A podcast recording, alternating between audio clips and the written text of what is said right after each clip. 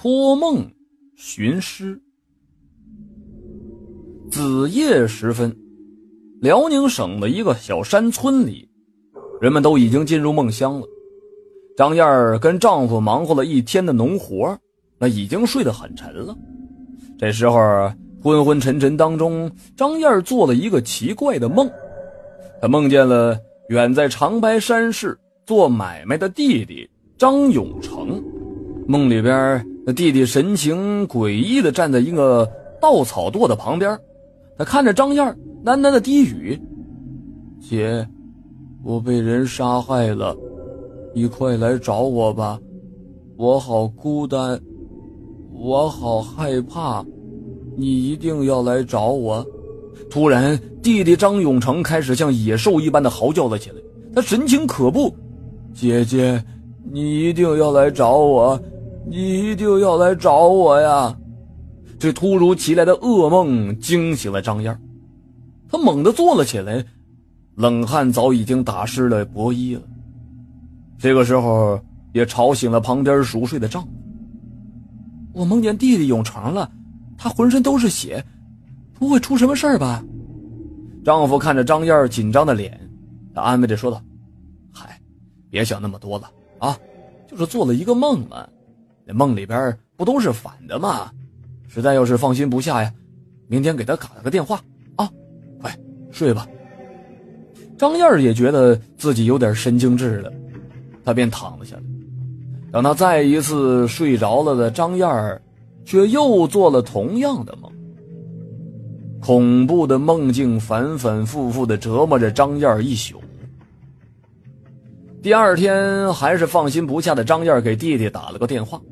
可是张永成的电话却一直处于关机的状态，张燕的内心开始不安起来了，她万分的焦急，她害怕弟弟会出什么事情。当天，张燕坐上了去长白山市的火车，这可是她有生以来第一次走出家乡的小镇呐。由于没有弟弟的地址，张燕直接来到了长白山市公安局，她跟当地的民警说明了来意。警察的一番话却让他如坠冰窖。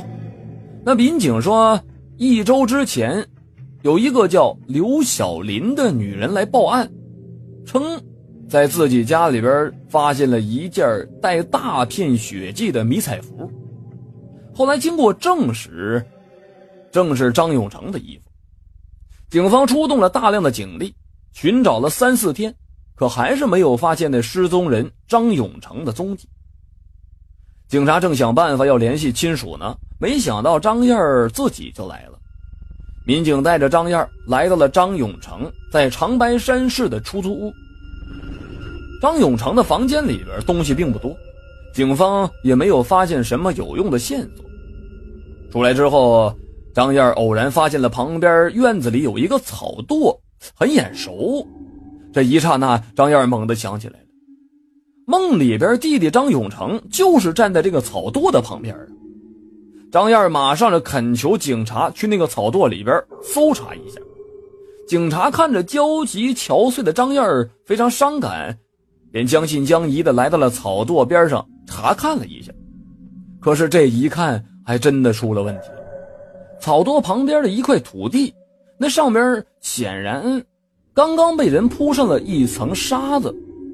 那沙子上边有很多苍蝇嗡嗡乱飞，那苍蝇追星逐臭的习惯立刻就引起了警察的注意。痕迹科的刑警很快便对这一片沙地进行了侦查。那沙子的下边是一大片深红色的血迹，经过验证，正是失踪人张永成的。虽然说没有发现其他的线索吧，但是确定了这一件悬案的第一现场。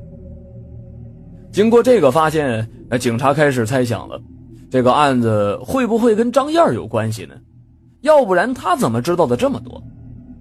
可是接下来的调查取证却证实了张燕从来都没有离开过自己的老家小镇，张燕的嫌疑便被排除掉。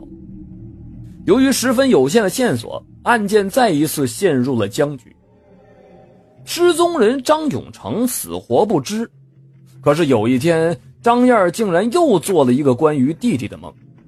梦里边，张永成再一次让姐姐来找自己，并且让姐姐跟着自己走了很长的一段路，告诉了张燕，只要记住这个路线就可以找到自己。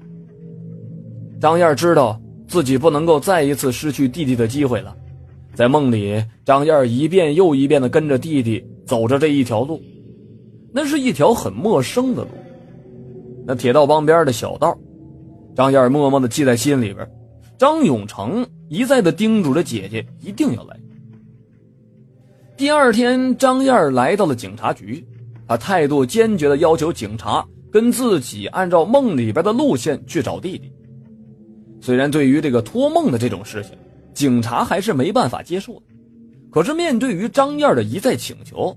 而且加上了有了上一次血迹的发现，警察还是决定了一起去看看。警察不知道张燕是怎么知道的这么一条荒凉的小路的，只是看着他走得非常的坚定。走了一段路以后，在张燕的带领之下，警察真的发现了一个新的土堆。这时候，张燕惊叫了：“警察同志，就是这儿！我弟弟带我来的就是这里。”虽然难以解释。但是警察还是相信了张燕的话，开始挖掘工作。在挖到了一米深的时候，一具男性的尸体被挖了出来。经过仔细的辨认，那被挖掘出来的尸体正是张燕弟弟张永成。尸体满身的伤口也证实了张永成是死于谋杀的。张燕一下子就扑到尸体上，放声痛哭啊！这一旁边的警察在悲凉之余，也对这一次。托梦寻尸，感觉到了深深的震撼。警方根据尸体上的线索，很快就逮捕了凶手。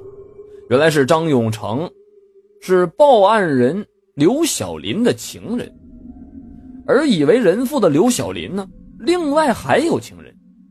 此人因为争风吃醋，便捅了张永成十六刀。这个诡异的案件。到这儿也就侦破了，可是这个案件很快就被各大媒体争相报道，而中央电视台的撒贝宁时间的讲述，更是让这件案件妇孺皆知。这就是发生一时的托梦寻尸的故事。